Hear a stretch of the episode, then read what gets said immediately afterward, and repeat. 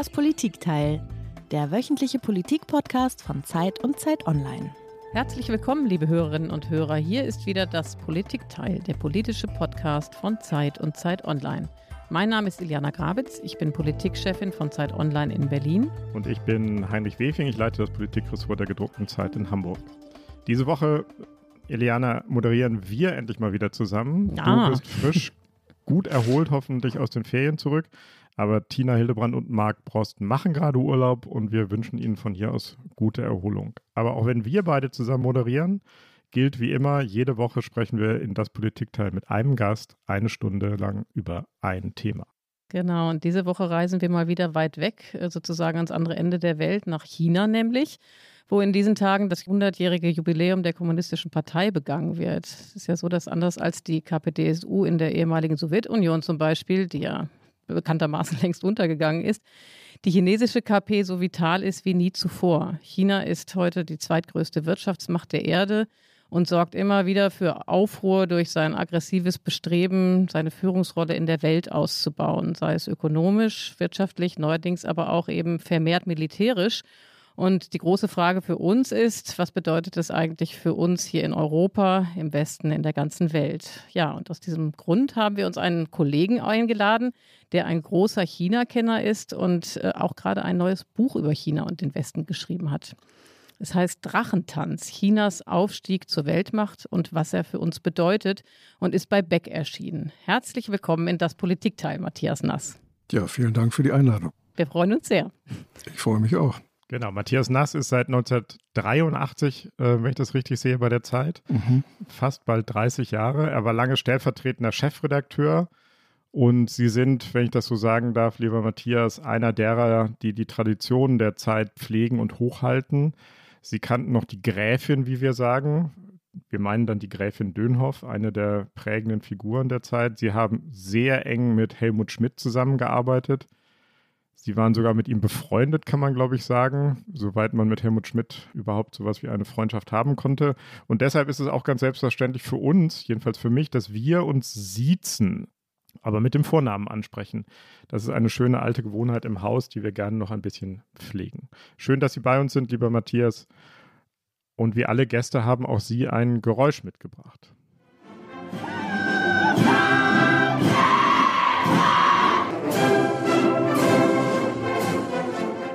Das klang, sagen wir mal, beeindruckend. Matthias, was war das denn?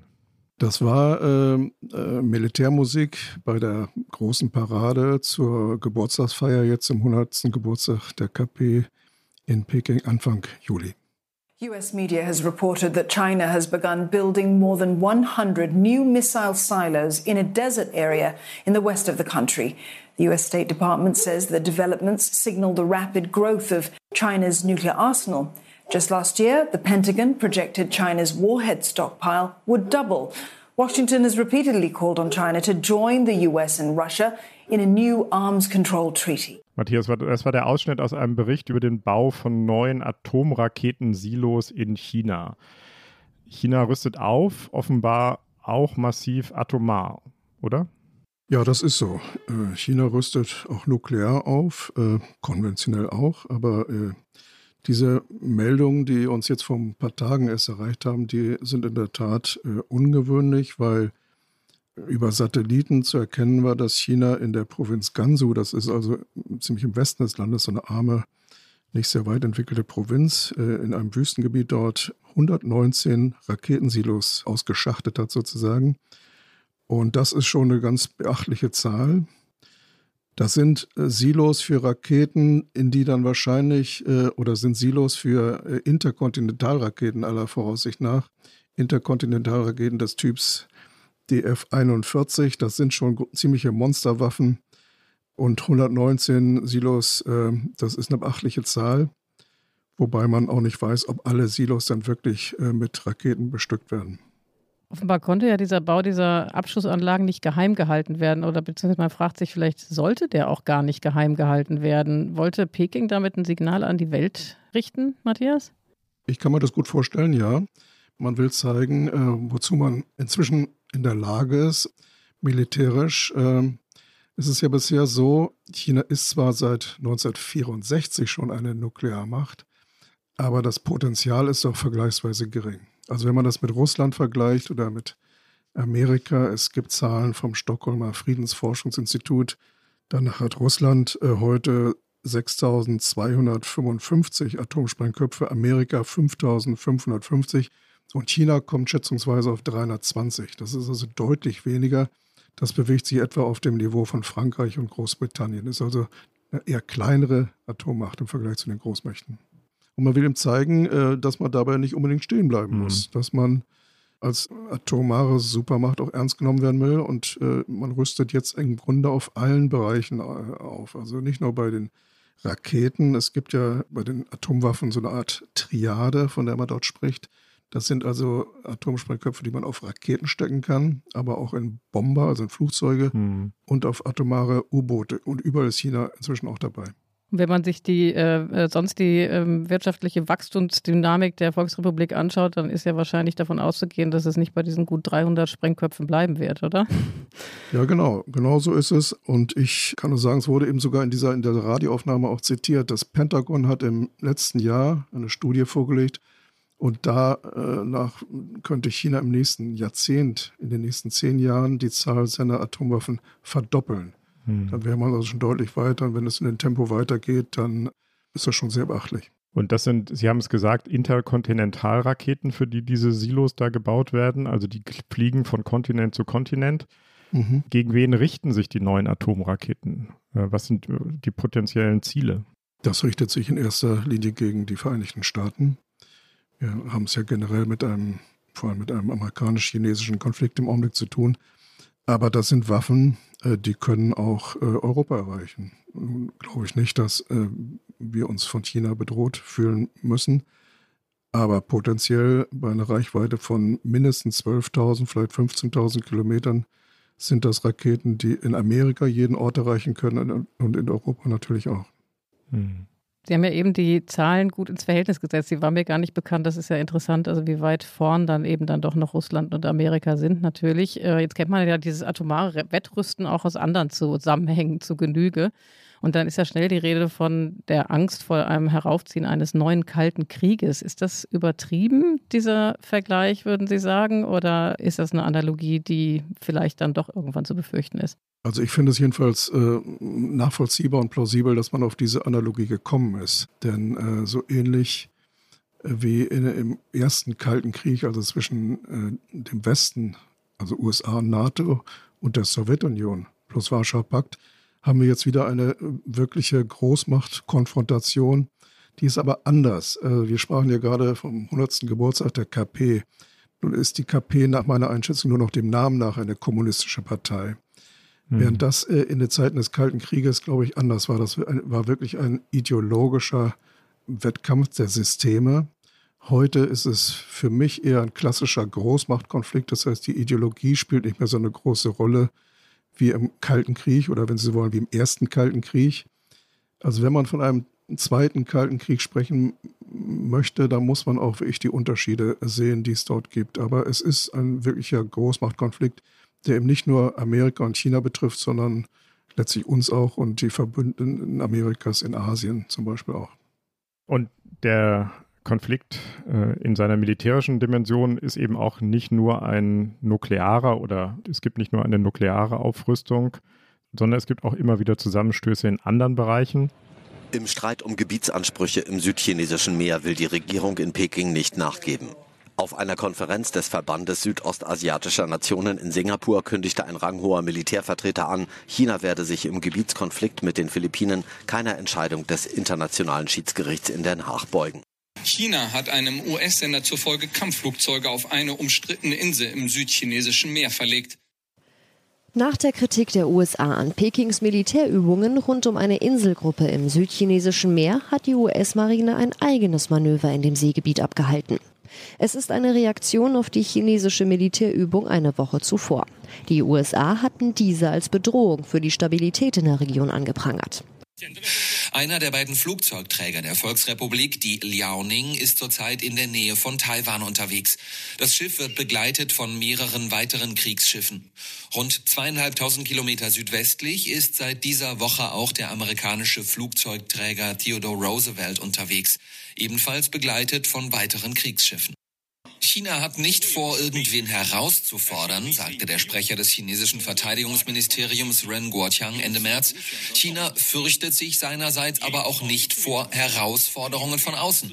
Wir wollen niemanden bedrohen, werden Drohungen gegen uns aber nicht zulassen. So, wir haben das in diesem Nachrichtenteppich gehört. Immer wieder kommt es zu Zwischenfällen im südchinesischen Meer.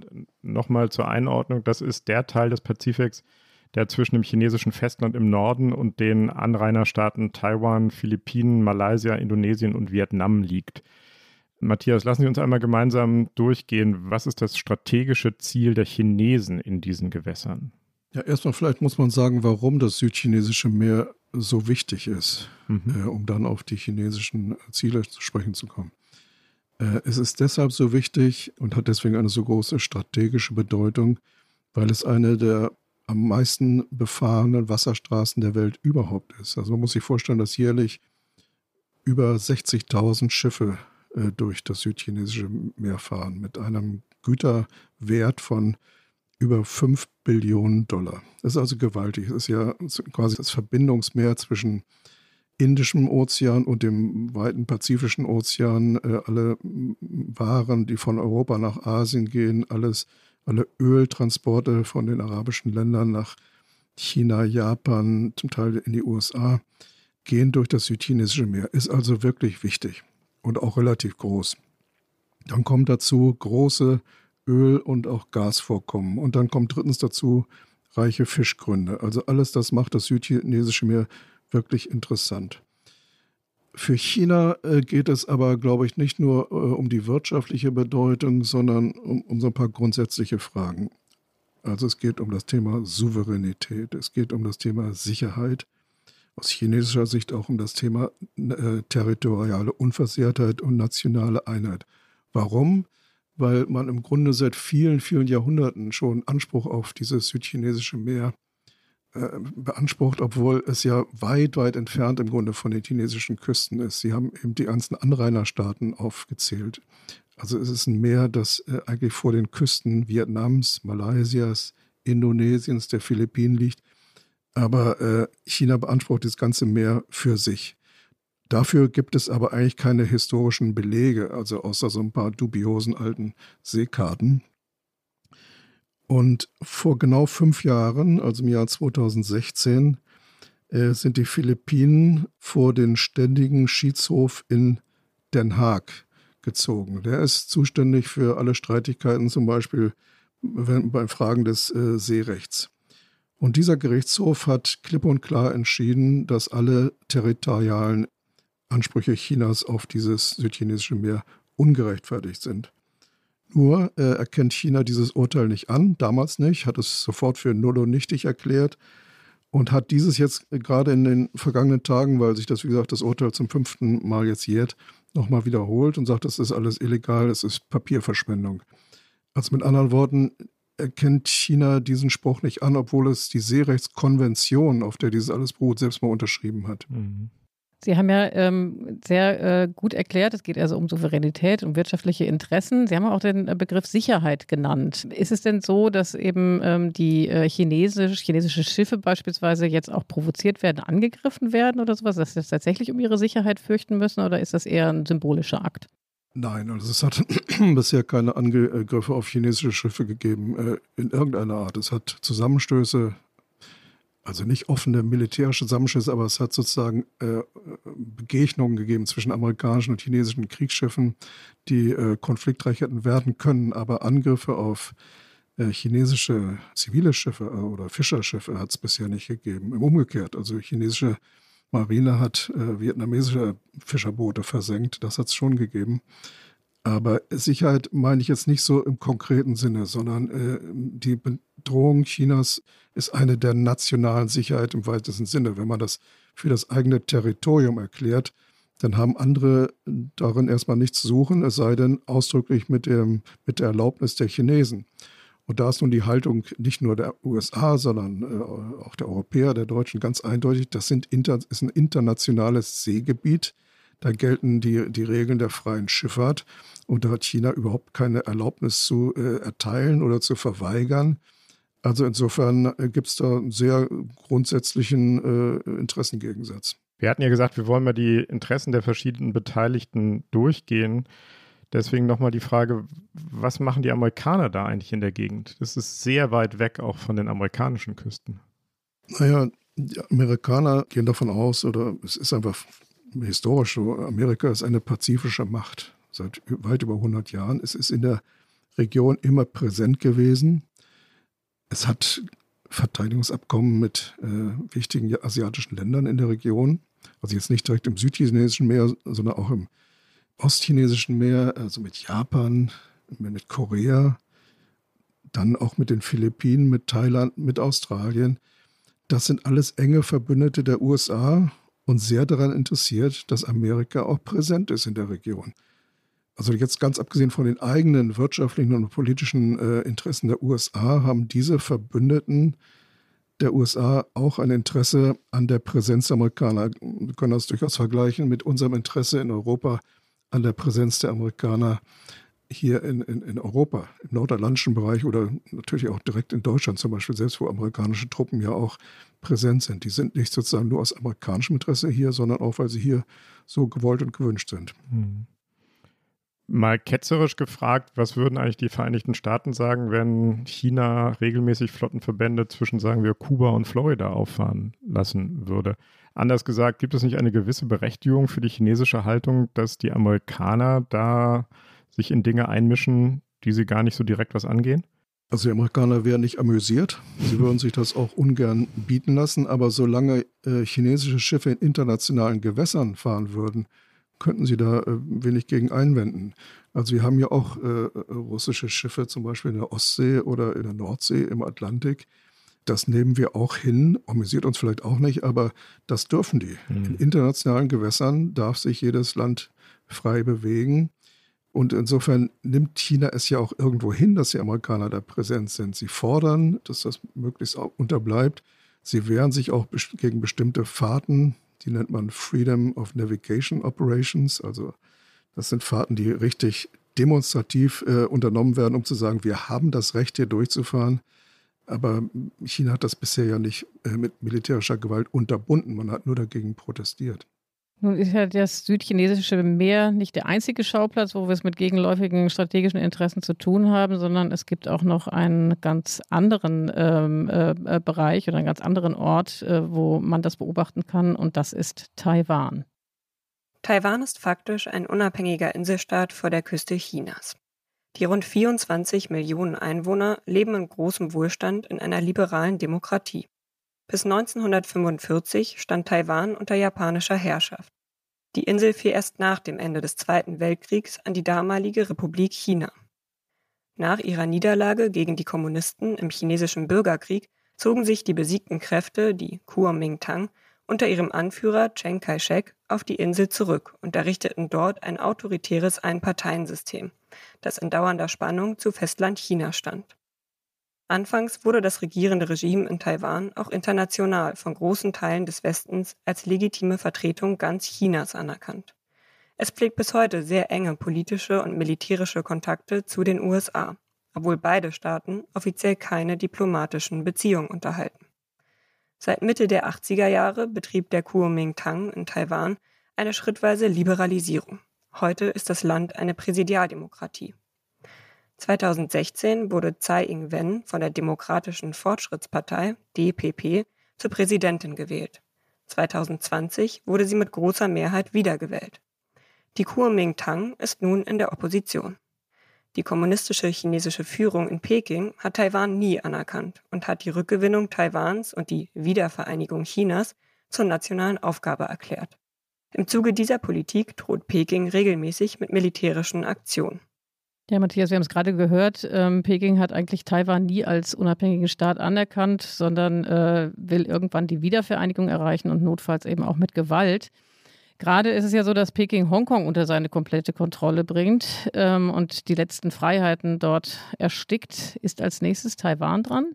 Das wäre natürlich eine äh, äh unvergleichlich gefährlichere Operation, wenn man so will. Also ich, ich finde, man kann das schwer vergleichen. Hongkong konnte sich gegen, äh, gegen die Übernahme durch China nie wirklich wehren. Das war allen Beteiligten klar. Es war ja 150 Jahre lang eine britische Kronkolonie. Und äh, als die Pachtverträge damals ausliefen, die nicht, sich nicht auf ganz Hongkong, sondern auf einen großen Teil Hongkongs bezogen, war den Briten vollkommen klar, sie müssen Hongkong zurückgeben. Friedlich, weil China einen historischen Anspruch darauf hat und auch weil man das gar nicht verhindern konnte. Dann hat man eine schöne Formel gefunden in Hongkong, das nannte sich ein Land, zwei Systeme. Also Hongkong sollte 50 Jahre lang autonom bleiben, äh, so geprägt, letztlich westlich geprägt, wie es bis dahin war. Und äh, diese Übereinkunft hat Peking gebrochen in den letzten Jahren. Wie Sie zu Recht gesagt haben, die Demokratie, äh, die sich dort entwickelt hat, der Rechtsstaat, die saubere Verwaltung, alles das ist jetzt in Gefahr oder wird abgewickelt. Und natürlich wird das in, in Taiwan ganz genau beobachtet, äh, mit Sorgen beobachtet, was sich dort tut. Äh, diese Formel ein Land, äh, zwei Systeme war ursprünglich auch gar nicht für Hongkong, sondern für Taiwan entwickelt worden. Das hatte Deng Xiaoping sich mal so ausgedacht. Und diese Formel ist jetzt natürlich vollkommen diskreditiert. Und man hat wirklich Sorge, dass sich diese Entwicklung wiederholt. Aber das wäre, wie gesagt, ein vollkommen anderes Unterfangen. Äh, Taiwan ist hochgerüstet und äh, das wäre schon sehr, sehr schwierig. Und friedlich äh, wird es eine Wiedervereinigung so bald nicht geben, denn diese beiden Länder, wenn man so will, also China sagt natürlich, Taiwan ist kein eigenes Land, kein eigenständiges Land, haben sich so auseinanderentwickelt in den vergangenen über 70 Jahren, dass es äh, nicht mehr ohne weiteres zusammengehen würde. Also Viele Umfragen deuten darauf hin, dass die große, große Mehrheit äh, der Menschen auf Taiwan wirklich keine Wiedervereinigung im Sinne einer Eingliederung in die Volksrepublik haben möchte, äh, sondern sich auch heute als eigenständiges äh, Land, zum Teil als eigenständige Nation, also wir sind Taiwan, wir sind nicht China, definieren. Also das ist sehr schwierig und das halte ich für den größ, also für den konfliktträchtigsten ähm, Teil dieser, dieser ganzen Problematik, über die wir hier heute sprechen. Taiwan ist eng, das haben wir eben auch gehört, mit den Vereinigten Staaten verbündet, obwohl auch da keine diplomatischen Beziehungen mehr äh, bestehen. Wie würden die Vereinigten Staaten auf einen chinesischen Angriff auf Taiwan reagieren? Also im Grunde garantieren die äh, USA Taiwans Sicherheit bis heute. Es gibt keine diplomatischen Beziehungen mehr seit 1979. Damals hat man nämlich mit äh, der Volksrepublik diplomatische Beziehungen aufgenommen und dann mussten die Beziehungen zu Taiwan abgebrochen werden. Aber es gibt aus demselben das Jahr. Das verlangt Peking immer, ne? Das, also ja, man kann nur Beziehungen, diplomatische Beziehungen mit dem einen oder dem anderen Land richtig. haben. Das war übrigens genauso mal in Deutschland. Mhm. Sie kennen die berühmte Hallstein-Doktrin. Ja. Wenn jemand die DDR damals anerkannte, dann brach die Bundesrepublik die Beziehung ab. Irgendwann haben wir dann einem gesehen, dass das nicht mehr äh, so funktioniert und haben das dann aufgegeben, diese berühmte Hallstein-Doktrin. Und im Grunde gibt es diese Doktrin, die heißt dann nicht so, aber äh, dem Inhalt nach auch äh, in, in China. Also Amerika hat dann äh, die Volksrepublik anerkannt und äh, die Beziehung zu Taiwan abgebrochen. Taiwan wurde dann auch aus der UNO ausgeschlossen. Es hatte bis 19, lass mich überlegen, 71 den, den Sitz Chinas in der UNO. Den hatte Taipei inne, hm. nicht, nicht Peking. Das hat sich dann also auch hm. geändert. Aber äh, als äh, Amerika die diplomatischen Beziehungen abgebrochen hat, hat man fast zeitgleich eine Sicherheitsgarantie im Grunde ausgesprochen, die man gesagt hat, wir versorgen euch mit den modernsten Waffen, damit ihr euch selbst verteidigen könnt. Und das ist jetzt auch seit, äh, seitdem so geschehen, dass ähm, Amerika immer wirklich moderne Waffen an äh, Taiwan geliefert hat. Und Taiwan ist in der Tat wirklich hochgerüstet. Das ist ein kleine, äh, kleines Land, das sind 24 Millionen, also gegenüber den 1,4 Milliarden. Eine Mini-Republik, wenn Sie so wollen, aber doch hochgerüstet. Also ein Spaziergang wäre das nicht, wenn äh, China auf die Idee käme, wäre ich diese Vereinigung gewaltsam durchzuführen. Und Sie haben eben gesagt, das ist das der Ort, wo Sie sich am meisten Sorgen machen, wo die größten Spannungen herrschen. Warum? Warum ist das so? Weil das für die KP und vor allem auch für Xi Jinping sozusagen ein historischer Auftrag ist. Also aus Pekinger Sicht ist der Bürgerkrieg im Grunde erst dann zu Ende, wenn China wieder vereinigt ist. Wenn man also äh, die Kuomintang, äh, den historischen Gegner, sozusagen äh, endgültig äh, geschlagen hat. Nun regiert die Kuomintang aber inzwischen schon gar nicht mehr in, in Taipei, sondern wie eben im Infoblock zu hören war, die, äh, die Oppositionspartei, die langjährige Oppositionspartei. Und die will eben anders als die Kuomintang nicht unbedingt an der langjährigen Ein-China-Politik festhalten, sondern möchte ein friedliches Miteinander, im Grunde auch wie äh, damals zwischen Bundesrepublik und, und, der DDR, ein friedliches Miteinander, aber eben in, in faktischer Unabhängigkeit, nicht in formell er, erklärter Unabhängigkeit. Das, wär, das würde die Regierung in Taipei wahrscheinlich einfach deswegen vernünftigerweise nicht machen, weil das so eine Art äh, Kriegsgrund für Peking wäre, aber in faktischer Unabhängigkeit und äh, Eigenständigkeit ob Amerika dann im Zweifel, wenn, wenn sich der Konflikt eines Tages zuspitzen würde, dann wirklich äh, Taiwan zur Hilfe äh, eilen würde, das müsste man dann mal sehen. Also es gibt eine, diese Ein-China-Politik, die gilt nicht nur zwischen äh, Peking und Taipei, sondern sie wird eigentlich von allen Nationen der Welt anerkannt, auch von uns. Auch wir sagen, äh, die deutsche Politik, es gibt nur ein China. Und darin sind sich äh, China und Taiwan im Grunde auch bisher einig. Aber wir alle insistieren darauf, eine Wiedervereinigung, wenn sie dann kommt, muss mit friedlichen Mitteln und nicht mit Gewalt äh, zustande kommen. Und die Amerikaner haben das, wie das so immer so ist, bei diesen sicherheitspolitischen äh, Problemen, haben daraus eine sehr komplizierte Strategie entwickelt. Die nennt sich äh, Strategie der Uneindeutigkeit. Das heißt, man lässt es im Grunde bewusst im, im Wagen, im Ungewissen, Unklaren ob man militärisch eingreifen würde. Und zwar aus zwei Gründen. Man sagt auf der einen Seite nicht, wir tun nichts, um China abzuschrecken. Man sagt aber auch nicht, wir tun auf alle Fälle etwas, um auch nicht äh, Kräfte auf Taiwan zu ermutigen, diese Unabhängigkeit zu erklären und damit eine, einen Krieg in der Region auszulösen. Hm.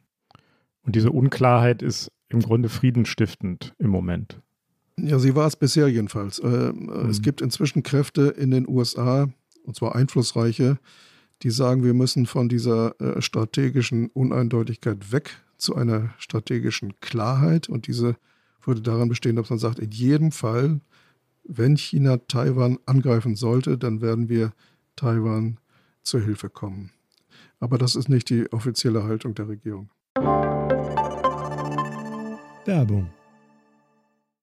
Die fünf reichsten Männer haben ihr Vermögen seit 2020 verdoppelt. Zugleich sind 5 Milliarden Menschen ärmer geworden. Im Podcast Entwicklungssache spricht Entwicklungsministerin Svenja Schulze mit Expertinnen wie Sera Baltinijik von Oxfam über die Hintergründe und Ursachen. Wie kann Reichtum auf der Welt gerechter verteilt werden? Was bedeutet das für uns in Deutschland? Erfahre mehr. Entwicklungssache. Jetzt überall da, wo es Podcasts gibt.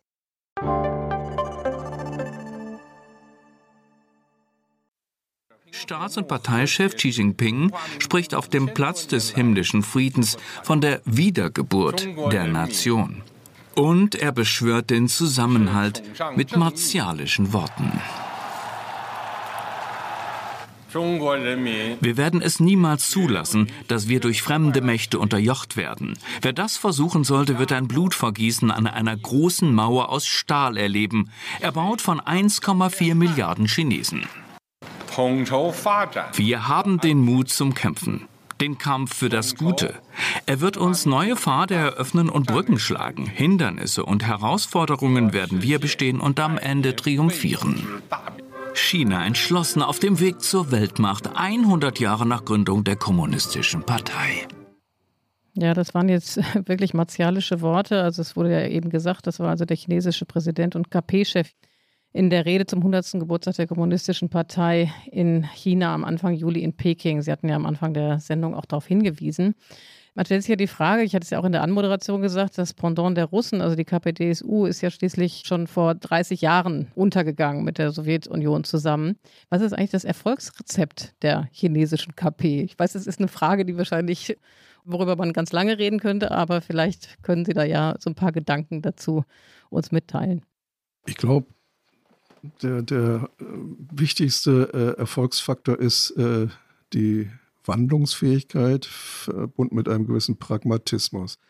Also wenn Sie sich die Geschichte der KP äh, angucken, hat die unterschiedlichsten Phasen erlebt, äh, äh, von ziemlich äh, wahnwitzigen gesellschaftlichen Experimenten unter Mao Zedong, wie dem großen Sprung vorwärts einer überstürzten Industrialisierung oder der Kulturrevolution, wo man mit allen kulturellen Traditionen brechen wurde und dann vollkommen in eine andere Richtung unter Deng Xiaoping, wirtschaftliche Modernisierung, auch zum Teil Öffnung nach außen und dann, das ist jetzt vor ungefähr gut 40 Jahren gewesen, dann einen unglaublichen wirtschaftlichen Aufschwung, wie ihn wirklich die, die Weltgeschichte nicht erlebt hat. Also ein Land dieser Größe hat ein Bruttosozialprodukt in der Zeit ver-25-facht und ist jetzt die zweitgrößte äh, Wirtschaftsnation der Welt. Und natürlich gilt es den Chinesen heute viel, viel besser äh, als je zuvor in ihrer Geschichte. Dafür zahlen sie einen, wie ich glaube, hohen politischen Preis, aber wirtschaftlich geht es ihnen besser. Und im kleinen Bereich, im, also im privaten Bereich, sind die Freiheiten heute auch größer als je zuvor. Sie können ihren Beruf frei wählen, sie können reisen, sie können studieren, was sie wollen. Also das ist alles schon sehr viel besser geworden. Und äh, gleichzeitig aber, das ist sozusagen die positive Seite, aber warum hat sich so lange an der Macht gehalten? Weil sie auch bereit ist, wirklich äh, Repression, Unterdrückung, auch Gewalt anzuwenden, wenn es in eine Richtung geht, die ihnen nicht passt. Das haben wir immer wieder gesehen, zuletzt äh, im schrecklichen äh, Maßstab 1989, äh, als die Protestbewegung am Platz des himmlischen Friedens mit der Armee, also nicht mit Polizei, sondern von der Armee niedergeschlagen wurde mit unglaublich vielen äh, Todesopfern. Wir sehen das heute in einer Form der Überwachung, der Zensur der Medien, äh, auch der Abschottung gegenüber sogenannten westlichen Werten. Also auch da ein Eingriff in Freiheitsrechte, die für uns unvorstellbar sind. Also ich glaube, diese, diese Mischung von wirtschaftlichem Aufstieg, Wohlstand für breite Kreise der Bevölkerung und Bereitschaft, auch jeden Widerstand, jeden Widerspruch niederzukartätschen, das ist wahrscheinlich das Erfolgsrezept der KP. Hm. Also Sie haben es ja gerade gesagt, ne? also der Wohlstand, davon profitieren alle, aber Sie haben auch gesagt, ähm, die Bürger zahlen einen sehr hohen Preis, einfach äh, weil sie eben natürlich es auch mit einem gewaltigen Unterdrückungs- und Zensurapparat zu tun haben. Da wäre meine Frage, wie, wie lange geht das noch gut? Also wie lange lassen sich das, die Chinesen das bieten? Äh, oder ist es so, dass sich jetzt hier und da auch ähm, äh, also sichtbar wird, dass eben diese Propagandamaschinerie in Stocken gerät? Also zum Letzt ist das wirklich in großem Umfang 1989 sichtbar geworden. Seitdem hat es keine wirklichen nationalen Proteste mehr gegeben. Aber wenn Sie sehen, was sich vor zwei Jahren in Hongkong abgespielt hat, als es im, äh, im Begriff war, wirklich in China jetzt sozusagen aufzugehen, das war schon äh, gewaltig. Da waren bis zu zwei Millionen Menschen auf der Straße. Das ist fast ein Drittel der gesamten Bevölkerung. Und ich habe mir dann doch schon manchmal gedacht, ob man in anderen chinesischen Städten nicht Ähnliches sehen würde, wenn es eben die Möglichkeit dazu gäbe. Heute gibt es die Möglichkeit auch in Hongkong nicht mehr. Also ein Potenzial ist, glaube ich, nach wie vor da, wie groß das wirklich ist und ob das wirtschaftliche Wohlergehen nicht doch wichtiger genommen wird als die politischen Freiheitsrechte. Das ist zum Teil auch sehr spekulativ. Die einzigen Anhaltspunkte, warum das wahrscheinlich äh, nicht ewig gut gehen wird, ist für mich, die einfache Einsicht, dass ich glaube, wir leben heute in einer globalisierten Wissensgesellschaft, äh, wo man wirklich nur vorankommt, wenn man einen freien Austausch nicht nur von technischen Informationen, sondern auch von freien Meinungen hat. Wenn Sie ein Land einfach abschotten wollen, wenn Sie das Internet zensieren, wenn Sie den Zugang zu Medien blockieren, dann, dann äh, schotten Sie sich selbst von der Welt ab. Das geht auf Dauer nicht gut. Der zweite Grund, warum ich das glaube, das ist der Blick auf die Nachbarländer die alle, wenn sie ein bestimmtes Wohlstandsniveau erreicht haben, sich auch politisch dramatisch verändert haben. Ein gutes Beispiel ist Südkorea. Das war auch eine reine Militärdiktatur. Aber irgendwann hatten die Leute das Gefühl, das Militär äh, ist nicht mehr sozusagen die Bevölkerungsgruppe, die uns sagen kann, wo es Land gehen soll. Das wissen wir selbst.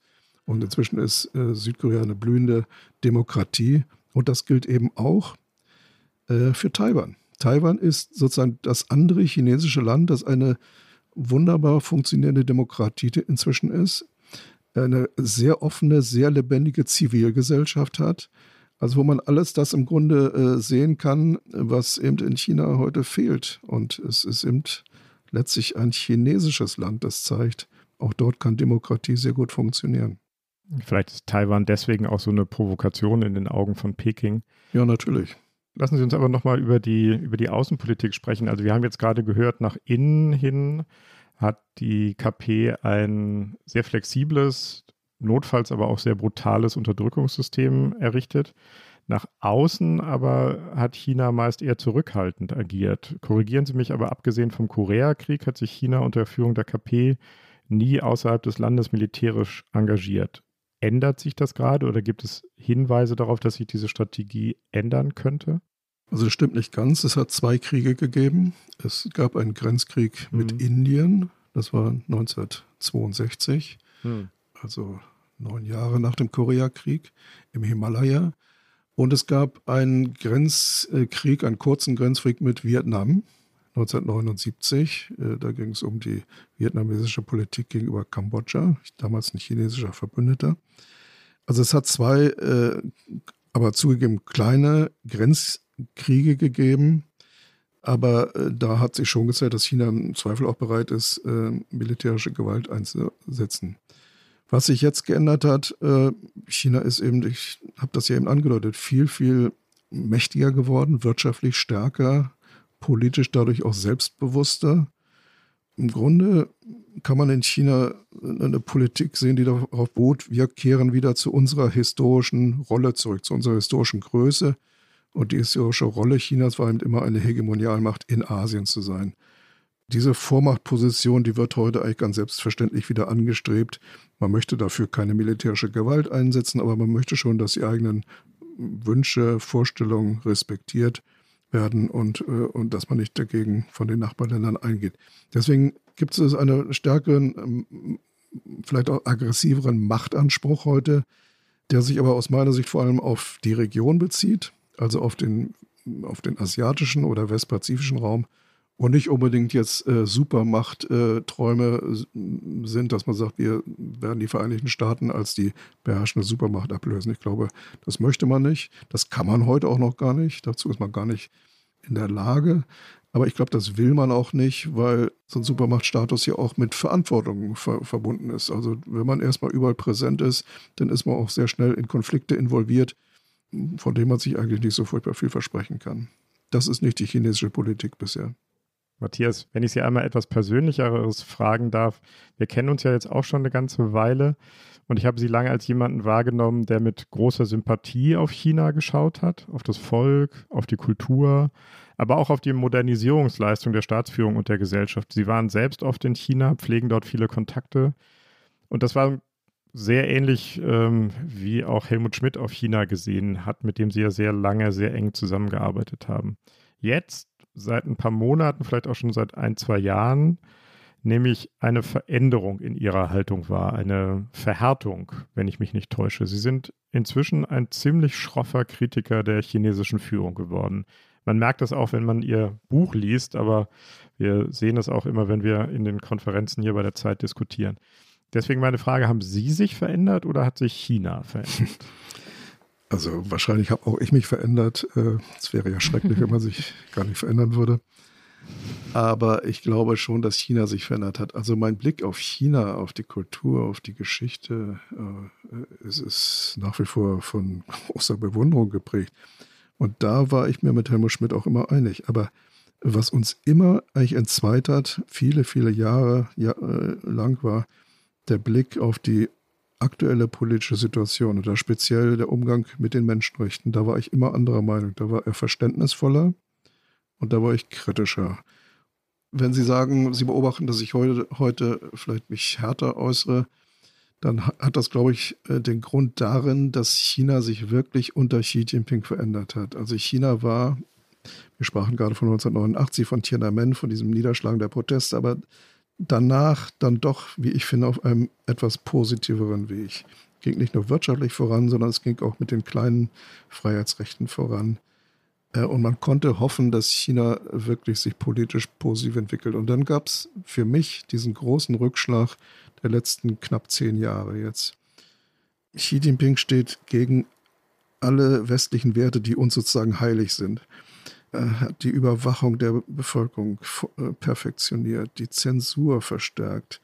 alles wird der Partei jetzt unterordnet. Äh, unter Deng Xiaoping und seinen beiden Nachfolgern, also den Vorgängern von Xi Jinping, hat es eine kleine Trennung zwischen Staat und Partei gegeben. Also zwischen Regierungsverwaltung, wenn Sie so wollen, und der Partei. Das ist alles zurückgedreht worden. Äh, die Partei regiert wirklich in alles rein, auch in die privaten Unternehmen. Es gibt einen Personenkult, wie wir es seit Mao nicht mehr erlebt haben. Also ich finde, aus der Einparteienherrschaft ist fast so etwas wie eine Ein-Mann-Herrschaft äh, geworden. Und der größte Sündenfall für mich war vielleicht 2018, als äh, auf Druck von Xi Jinping her hin China die faktische Begrenzung der Amtszeiten auf zehn Jahre des Staatspräsidenten und damit auch letztlich des Parteichefs abgeschafft hat. Das heißt, er kann jetzt, wenn er will, das wird er nicht wollen, aber er könnte quasi auf Lebenszeit amtieren. Und diese Amtszeitbegrenzung, die, äh, die in den Jahren vorher eingeführt waren, die waren im Grunde eine Garantie dafür, dass es zu einer Art Wechsel im Amt kommt und damit zu einer Absicherung gegenüber einer wie unter Mao ja erlebten Willkürherrschaft des einen Mannes. Und äh, dass das jetzt wieder abgeschafft worden, das, äh, das treibt natürlich nicht nur jetzt mich um, das treibt wahnsinnig viele Chinesen um, auch in der Partei selbst, die sagen, damit ist ein Korrektiv im Grunde abgebaut worden, das unheimlich wichtig war, um einen Rückfall in die äh, Diktatur oder in die reine Diktatur zu verhindern. Und deswegen war ich dieses wirklich kritische nehmen Sie vielleicht einen anderen Tonfall wahr, ja. Und von den Uiguren haben wir noch gar nicht gesprochen. Da haben wir noch gar nicht von gesprochen. Auch das ist eine Entwicklung, die sich äh, verschärft hat in den letzten Jahren. Äh, also die Umerziehungslager in Xinjiang, dann in Hongkong haben wir auch nur gestreift, diese Verschärfung der, der Repression dort und dann eben auch die Bedrohung gegenüber Taiwan. Dies alles kommt zusammen und ja, wenn Sie wollen, kommt natürlich auch noch Corona hinzu, wie man am Anfang damit umgegangen ist, dass man das vertuscht hat und nicht richtig untersucht hat, dass man der WHO äh, es erschwert hat, dort nach den Ursachen zu forschen.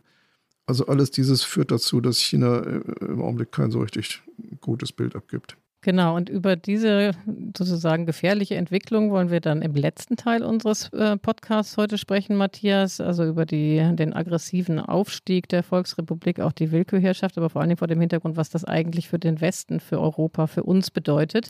Bevor wir das machen, wollen wir aber natürlich auch Sie bitten, unsere ähm, Kategorie Flop 5 zu füllen wo wir jeden unserer Gäste bitten, ähm, uns eben die fünf Sätze, Phrasen, Klischees mitzubringen, die er oder sie überhaupt nicht mehr hören kann mit Blick auf das Thema, was wir heute besprechen.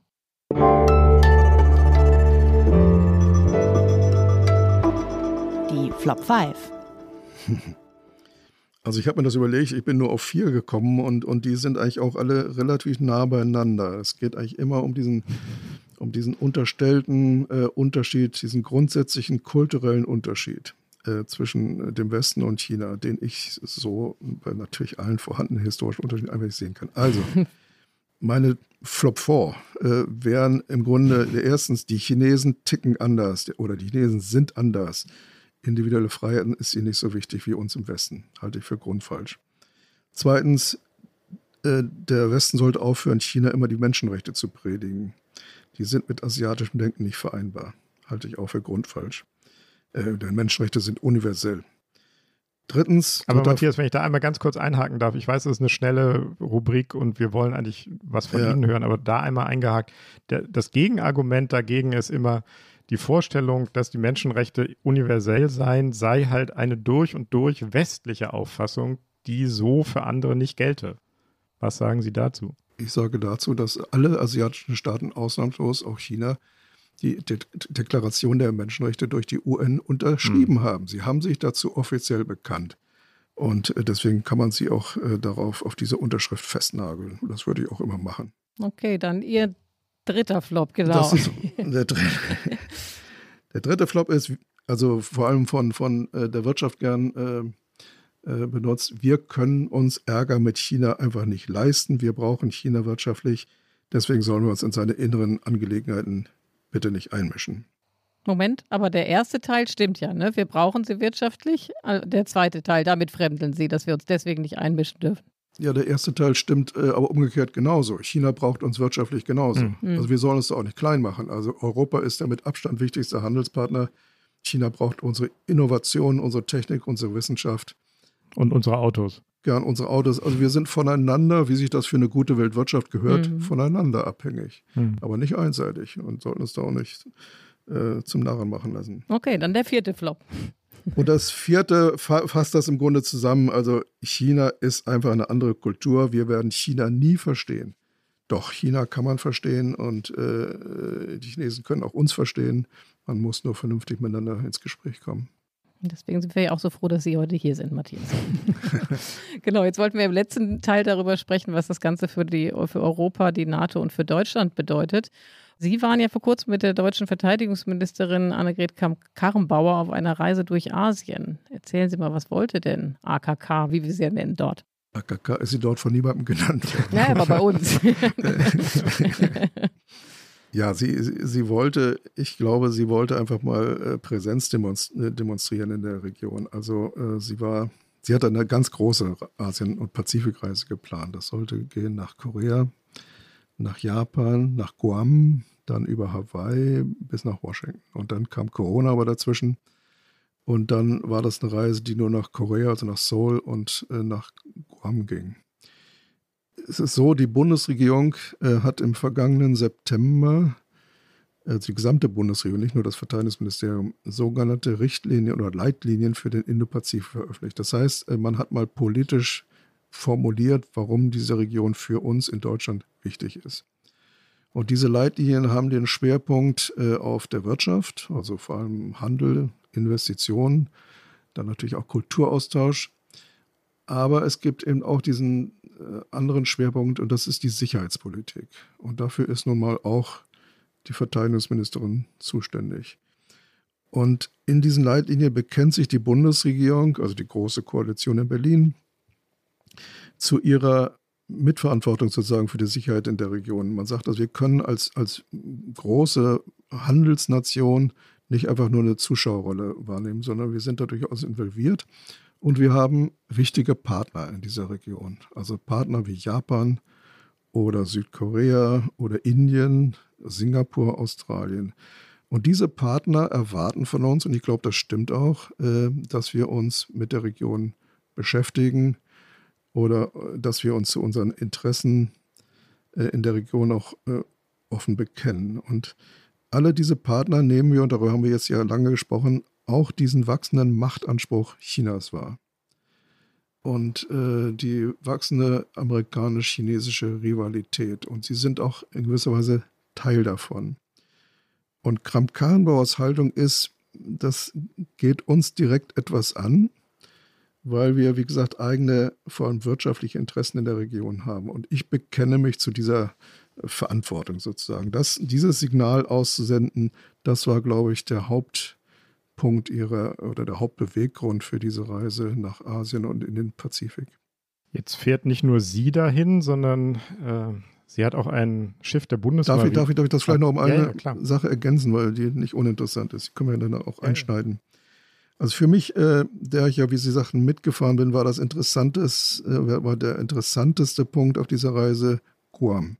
Guam ist sozusagen das westlichste Territorium der Vereinigten Staaten im Pazifik. Das ist eine Insel, ja? muss man sich nochmal klar machen. Ist eine Insel, eine relativ kleine Insel, aber mhm. mit zwei ganz gewaltigen Stützpunkten. Einem Luftwaffenstützpunkt und einem Marinestützpunkt. Und es ist sozusagen der Dreh- und Angelpunkt für jede militärische Operation der Vereinigten Staaten in der Region. Und ich glaube, Kramp-Karrenbauer hat äh, Guam sehr bewusst äh, als Ort auch ausgesucht, um zu zeigen, wir stehen in diesem Konflikt, wir sind da nicht neutral, sondern wir sind als Verbündete Amerikas da auch auf der Seite der Amerikaner. Nicht um da aktiv zu werden, sondern nur um das politische Signal zu setzen. Und für mich ist eigentlich unverkennbar gewesen, dass sie sehr vorsichtig, aber doch äh, unüberhörbar etwas auf Distanz zur Bundeskanzlerin äh, geht, die eben gegenüber China sehr zurückhaltend bisher immer war, sehr vorsichtig, sehr einvernehmlich und sie möchte im Grunde, dass äh, Deutschland etwas härteren äh, Kurs gegenüber China fährt und nimmt interessanterweise oder ist interessanterweise gespannt, ob es nicht in einer künftigen schwarz-grünen Regierung, die sie offenbar erwartet, dort eine deutliche Positionierung gibt, als es sie heute gibt. Hm. Nun ist nicht nur die Verteidigungsministerin ähm, in den Pazifik äh, gereist, sondern sie hat auch eins ihrer Schiffe, ein Schiff der Bundesmarine, äh, in Marsch gesetzt. Äh, ein deutsches Schiff im Pazifik. Was ist da geplant, Matthias? Ja, im nächsten Monat, also im, im August, äh, sticht hier die Fregatte Bayern in See sozusagen und macht sich auf den Weg in den Pazifik. Also es ist eine, wie Sie sich vorstellen können, eine komplizierte, lange Reiseroute.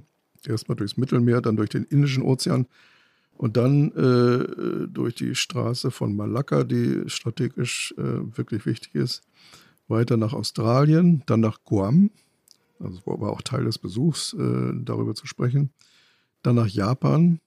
Und dann wird es im Grunde interessant, äh, denn dann geht es weiter nach Korea, äh, vor die Küste Nordkoreas. Äh, Sie wissen, dass ähm, Nordkorea wegen seines Atomprogramms unter Sanktionen der Vereinten Nationen äh, steht.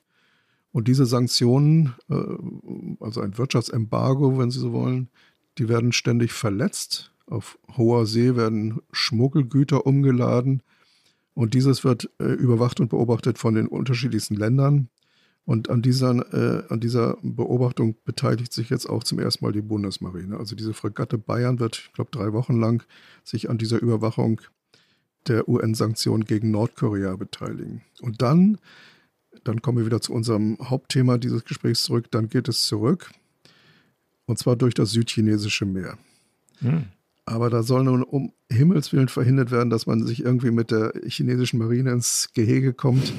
Das heißt, man wird äh, nur durch die äh, völlig unumstrittenen internationalen Handelsrouten fahren und die Nähe zu jeder chinesischen äh, oder von China beanspruchten Insel vermeiden. Also man passt da sehr, sehr auf.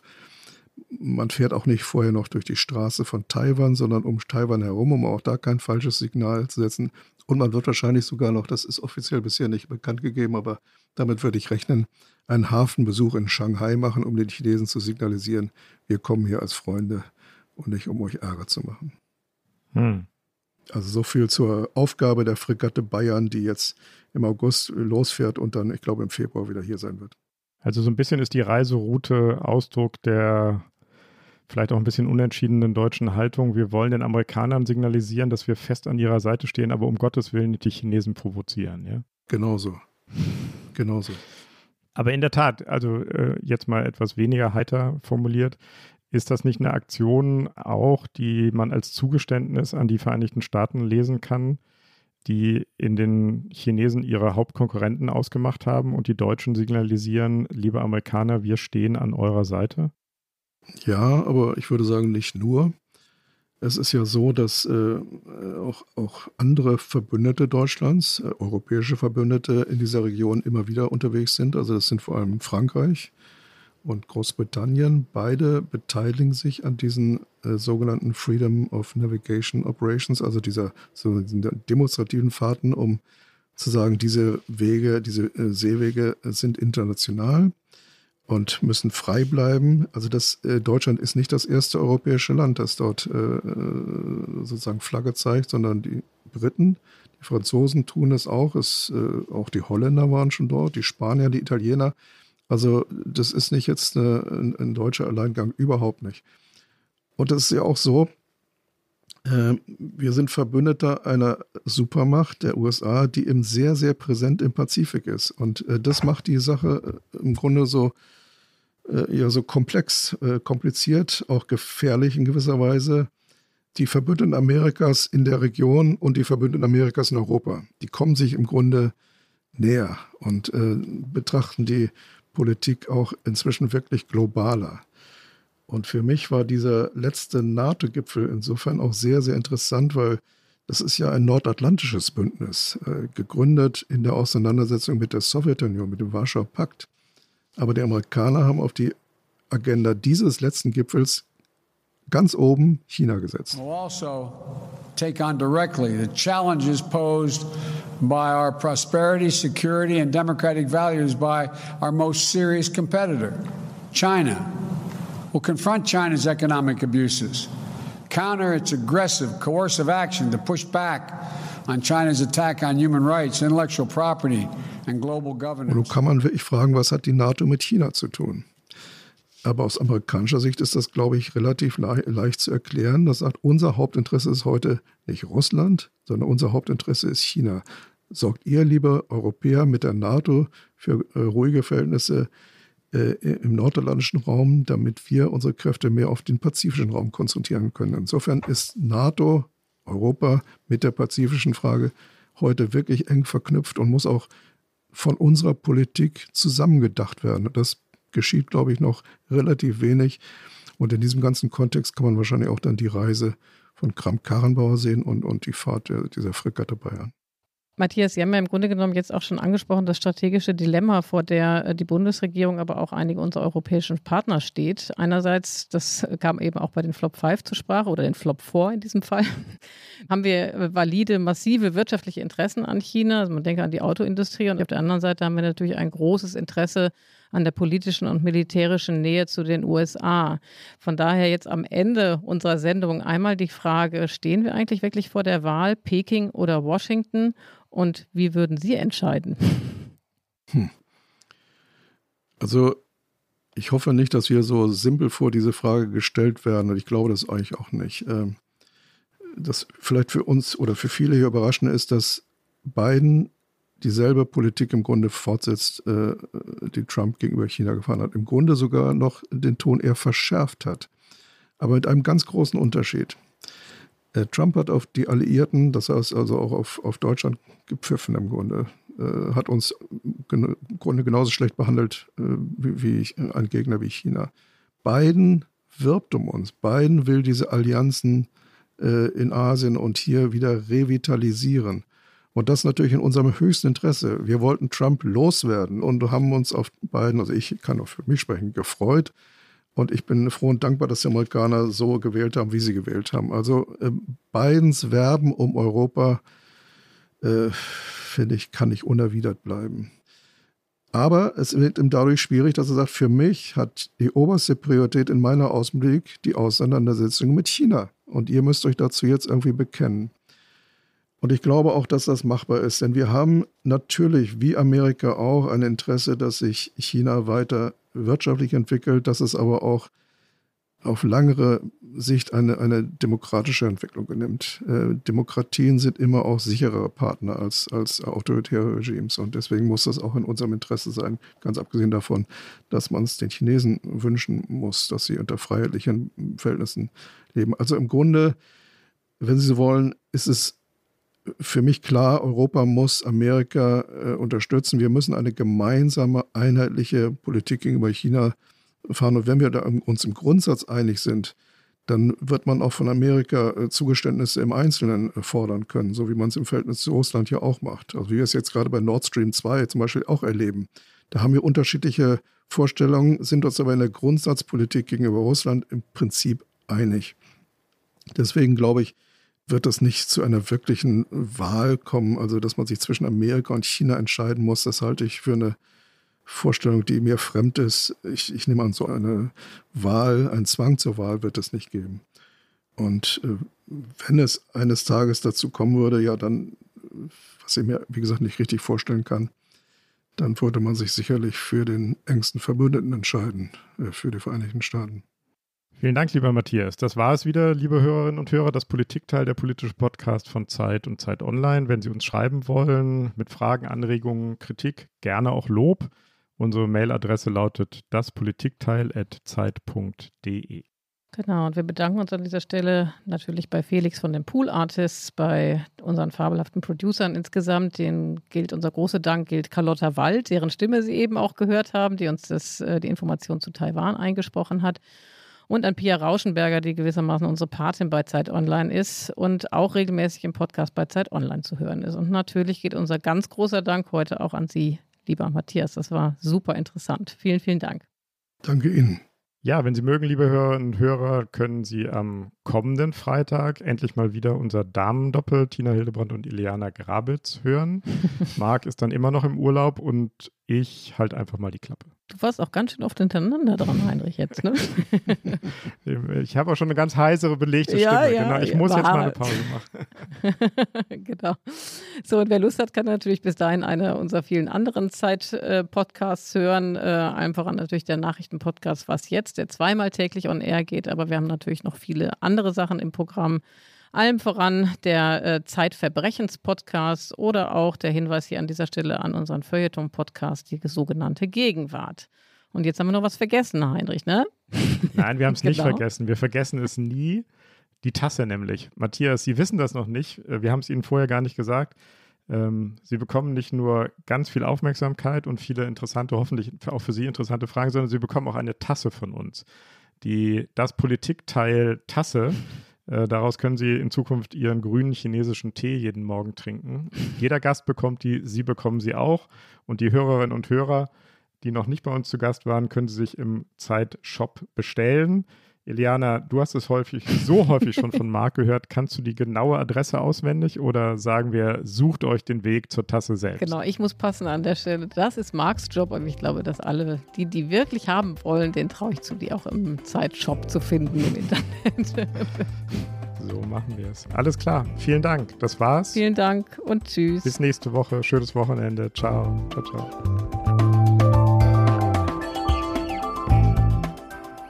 Das Politikteil ist ein Podcast von Zeit und Zeit Online, produziert von poolartists.de.